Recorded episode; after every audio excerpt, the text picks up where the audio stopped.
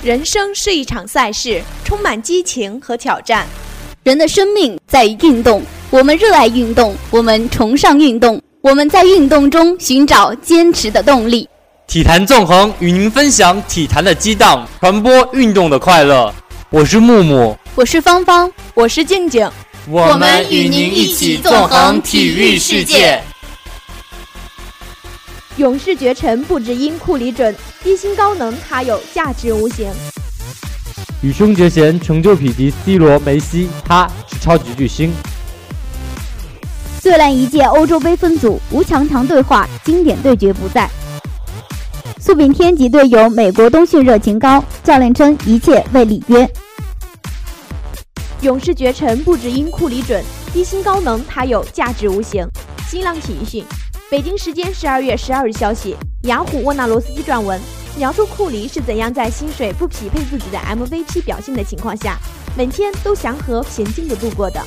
尽管库里有无与伦比的天赋和非凡的性格，他被认为是最谦虚的人之一，但是最有价值球员却有着最过低的报酬。他的薪水在勇士只能排第五，但是却没人听到他因为这种不平衡抱怨过，没人见过他为此翻白眼。如果是一个其他的超级明星，二零一二年签下的四年四千四百万的合同，可能轻而易举就会带来很多嫉妒或者吝啬的负面情绪。库里肯定会有和安德烈、伊戈达拉、德拉蒙德、格林、克雷、汤普森、安德鲁、博古特一起上场时，发现自己是薪水最少的那个的情况。库里曾经想过这件事吗？当然，库里想过。我会有意识地做个决定，一次次地提醒自己别太执着。库里对雅虎体育说：“我可以从另一个方面看这个问题，说我想要得到一切该得到的。等到合同结束，明年试水自由市场，谁知道会发生什么？但是对于我来说，四千四百万的合同足够我养活我的家庭。当我决定签下契约合同时，当时我对自己说，这是正确的决定。是的，你应该按照市场价格获得薪水，你值多少钱拿多少工资。”但是同时，四年来我都对此感到很自在。你不能回看过去，因为会产生消极情绪。如果你任其发展，就会在球队引起纠纷。在新秀合同续约的窗口打开时，二零一二年的秋天，他的脚踝是否稳定引起了严重的怀疑。库里当时是很好的球员，但是不是非凡的球员。库里当时可以不签那个合同，等到二零一三年成为受限自由球员。这个选择很明确。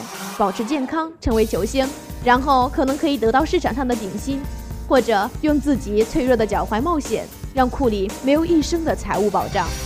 在三年之后，我依然需要每天提醒自己。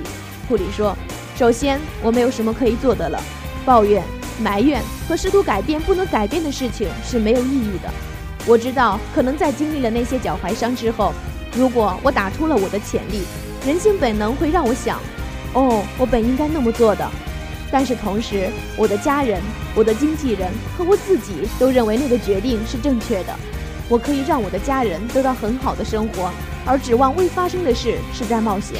二零零九年的选秀球员泰劳森签了一份四年四千八百万的续约合同，霍勒迪签了四年四千一百万的合同。当时库里的续约合同一出来，联盟的讨论不是勇士可能捡到宝，而是勇士可能要承担脚踝脆弱、贡献不多的合同。这件事很容易被别人忘记，但是库里没有，他是联盟的应届 MVP，而且在背靠背获得第二个 MVP 的路上。而在勇士对骑士的总决赛胜利后，总决赛 MVP 是英格达拉。如果没有库里的低价合同，勇士的管理层可能没有空间签下他。库里也考虑过这点，虽然在薪水上吃了亏，但是自己的职业生涯的成就会弥补这些。他的并非有意的降薪 MVP 的水准，普通稳定的先发球员的工资让勇士可以围绕他吸引来精英的帮手，而库里不用提醒每个人这件事。我自己偶尔会想起这件事，并且明白每件事发生都有原因。我试着去对我拥有的感到满意，显然在场上的表现帮助其他好事发生。比如安德玛和其他赞助商，在说过一切和做过一切之后，一切都会向正确的方向发展。很开心知道我能夺冠，那 MVP，希望未来能有更好的事情发生。勇士已经二十四胜零负，库里打出几乎历史无人可及的水准。在二零一七年的夏天，库里可以获得五年超过一亿七千五百万的合同。如他所说，好事会发生的。我很感激自己能在场上打出很高的水平。库里表示，我很感激不是另一种情况，我没成为薪水高过价值的球员，那将会是不同的对话了。北京时间十二月十三日凌晨，二零一五年花样滑冰大奖赛总决赛在西班牙巴塞罗那完美收官。日本选手羽生结弦在这里再次刷新短节目、自由滑和总成绩三项世界纪录。赛后，外媒也纷纷盛赞羽生结弦。欧洲体育台的解说表示，羽生结弦是伟大的运动员，他的成就不输给 C 罗、梅西。上个月二十八日的大奖赛日本站，羽生结弦刚刚令世人震惊了一次。当时他以二百一十六点零七的自由滑得分，总分三百二十二点四零夺冠，并且大幅度提高了两项世界纪录。之前的自由滑最高得分是陈伟群保持的一百九十六点七五分，羽生结弦一下把世界纪录提高了十九点三二分，由此总分的世界纪录被他一下提高了二十七点一三分。没想到仅仅半个月之后，羽生结弦奉献了一套更加完美的表演。最终，他今天的短节目、自由滑和总成绩三项得分都打破了世界纪录。羽生的状态好得令人不可思议。在羽生结弦结束表演、分数还没有打出来的时候，欧洲体育台的解说员说道：“我们现在正感受了真正的伟大。不少粉丝从日本远道而来，羽生的表现让他们值回票价。他有可能再次打破世界纪录，天才的表现。今天对于男子单人滑来说是一个绝妙的夜晚。”只有二十一岁的羽生结弦实在令人震惊。他毋庸置疑是当今霸主，在空中姿态并不完美的情况下，他也能有高质量的弱冰，体现了他精湛的技术。他绝对是个天才。花样滑冰不是个受瞩目的项目，但你可以想象今年那些重大纪录：乔丹、斯皮斯、弗洛伊德、梅威瑟、C 罗、梅西。这个男孩在他的领域里取得的成绩足以与他们匹敌，将这项运动引入全新境界。他是超级巨星，不是吗？他的极限在哪里？太不可思议了！在分数打出来后，解说员更是赞不绝口。这真是已经超出了人类的正常认知。他粉碎了两周前自己创造的世界纪录，这是一个疯狂的分数。两周前从未有人超过三百分，而如今他轻而易举的两次突破三百分，他把这项运动推到了新高度。多么美好的一个晚上！看起来羽生结弦永远是脚踏实地。这是他身上的闪光点。漆黑的晚上，看见思念乘着星光穿越两个宇宙的距离。不管你在哪里，我的爱不会缺席，就像永恒在闪烁的北极星。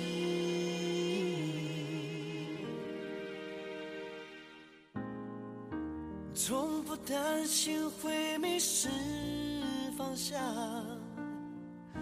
伸出手就能靠近远方。我的爱快要结束流浪，我一直都想对你说，不让你孤单。我知道你会带我到处飞翔。摊开你的手心是梦想的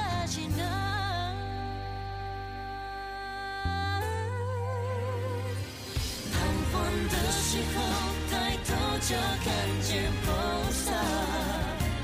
我有猜到，我们都不会感到恐惧。不怕爱来不及，不敌时间的潮汐。直到天地老去，世界只剩下我和你。漆黑的晚上，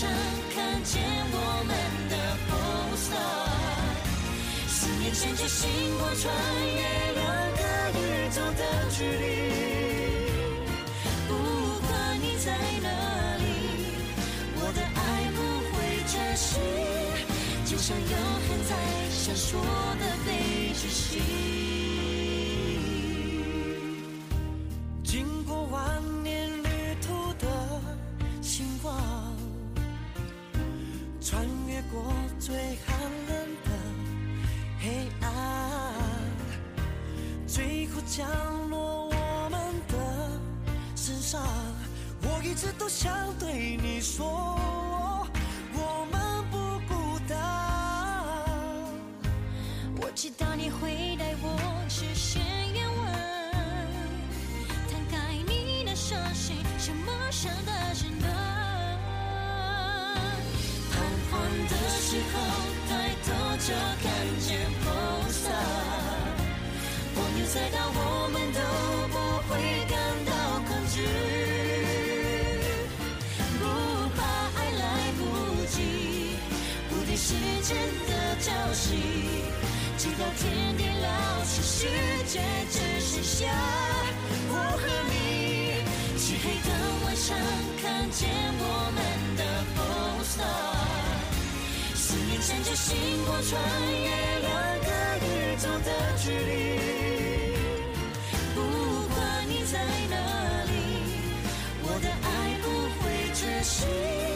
就像永恒在闪烁的北极星，寂寞的笑让信念结成星座，人海中的我们从此不再寂寞。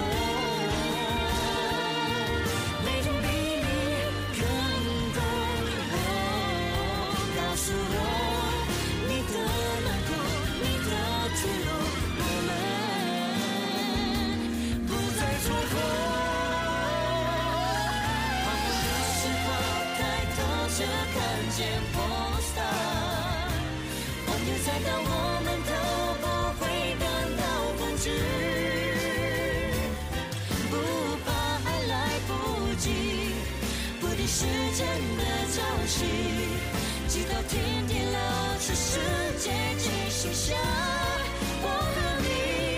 漆黑的晚上，看见我们的恒星思念乘着星光穿越两个宇宙的距离。不管你在哪里，我的爱不会窒息，就像永恒在闪烁的北极星，爱上北极星，永远的 poster。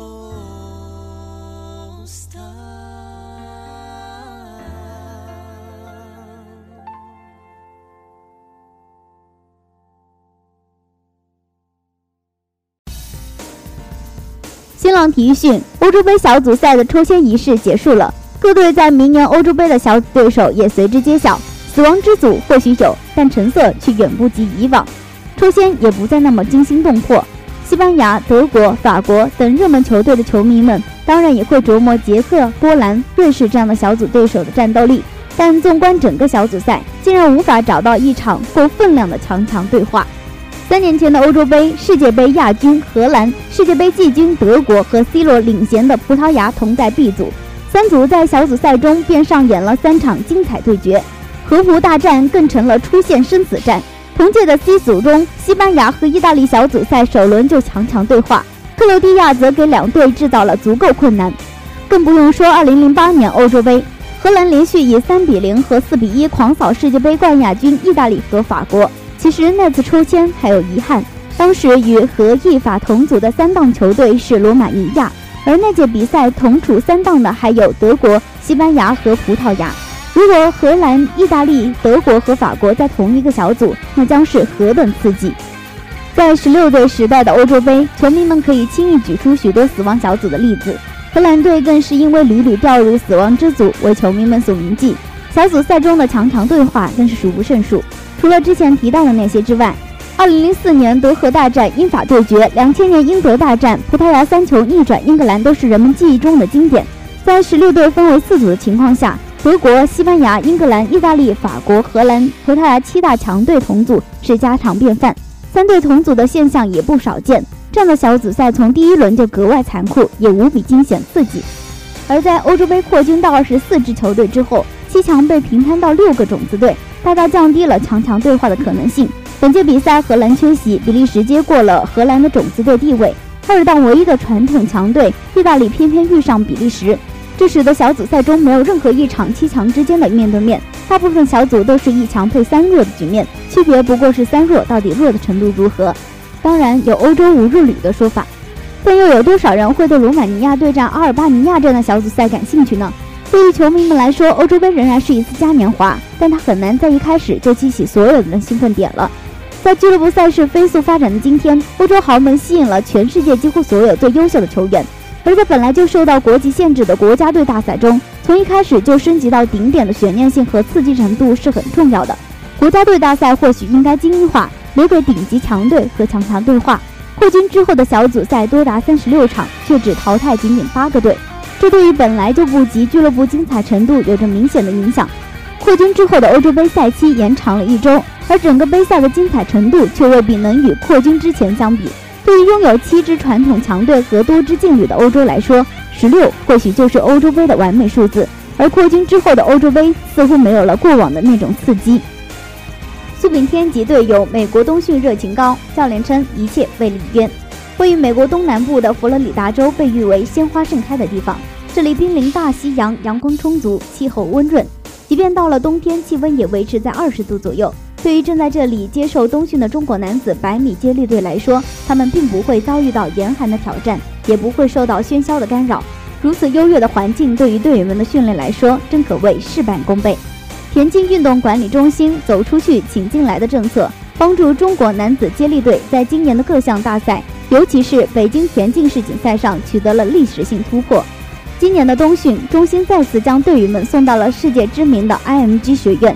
该学院曾为多个领域的奥运冠军、世界冠军、职业球员等提供训练支持，拥有先进的训练设备和丰富的师资力量。中国男子接力队领队邹振先告诉记者，在美国三个月左右的集训期间，来自安文居学院的教练团队总监劳伦就将配合主教练袁国强，为队员们提供技术指导。这位外教经验很丰富，他的主要任务是指导队员们的力量训练、专项训练以及改进跑的动作等。据了解，接力队是于十一月二十日奔赴美国开始集训的，至今已经训练了二十天左右的时间。这段时间我们主要是以恢复训练为主，包括力量、耐力、身体素质方面的训练。每天的训练时间维持在五个小时左右。主教练袁国强告诉记者，尽管只是恢复性训练。但由于刚刚经历了北京世锦赛之后的短暂休整，再加上训练有一定的强度，所以刚刚开始的时候，队员们免不了还是会感到有些累。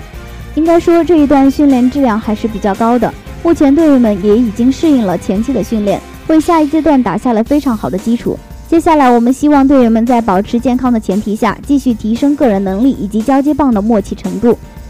这次来到美国，队员们又接触到了一些新颖的训练手段。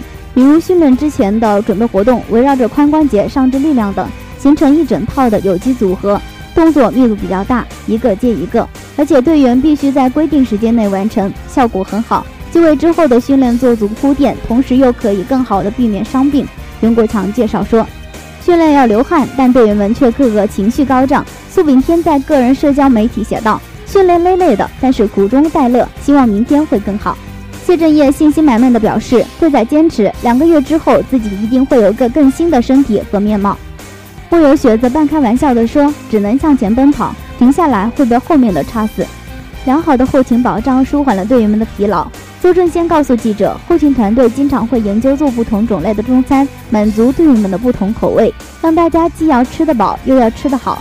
训练结束之后，队员们可以在亲近优美的学院里散散步、骑骑车、玩玩航模。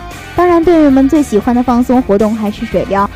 一帮朝夕相处的好朋友泡在水里，互相聊聊天，之前训练的疲惫一扫而光，这些都极大提高了训练效率。在北京世锦赛上历史性拿到了银牌之后，中国男子接力队已经成了一支备受关注的明星团队。但无论是田管中心还是领队邹振先、主教练袁国强，不仅没有对队员放低要求，反而在训练和管理上更加严格。邹振先说：“这次的外训，我们根据中心领导要求，会做到从严从难，一丝不苟，把训练工作放在首位。而且现在队员都有了一定的名气，一举一动都会被外界看在眼里，所以更应时刻注意自己的言行举止。日常要遵守纪律，按时就寝，准时训练，严格执行各项训练计划，绝不允许抽烟喝酒。另外，作为团队项目的成员，不利于团结的话不说，不利于团结的事不做。”总之，要全身心投入训练，争取在明年的里约奥运会创造更好的成绩。听完了体育新闻，你是否想出去运动了呢？东区土操场还在维修中，而体育馆的距离可能对你比较远，难道就这样放弃运动了吗？当然不行了。现在让我给你一些建议吧：一、环绕学校跑步，在傍晚时约上好友一起慢跑在校道上，累了就停下来散步，聊一会儿天儿。跑完后肚子饿了，直接到食堂里吃想吃的，何乐而不为？二、打篮球，我们学校篮球场也很完善。对大部分男生而言，想出一出汗，去打几场更是痛快啊！三、打乒乓球、羽毛球、排球、网球。对于女生来说，会比较喜欢这些运动方式。我们学校也有这些场所，想要运动或者减肥的女生们，赶紧动起来！当然了，还有很多运动的方式，就不一一举例了。想要运动，现在就出发吧！时间匆匆流逝，我们的栏目也接近尾声了。感谢您的收听，再见。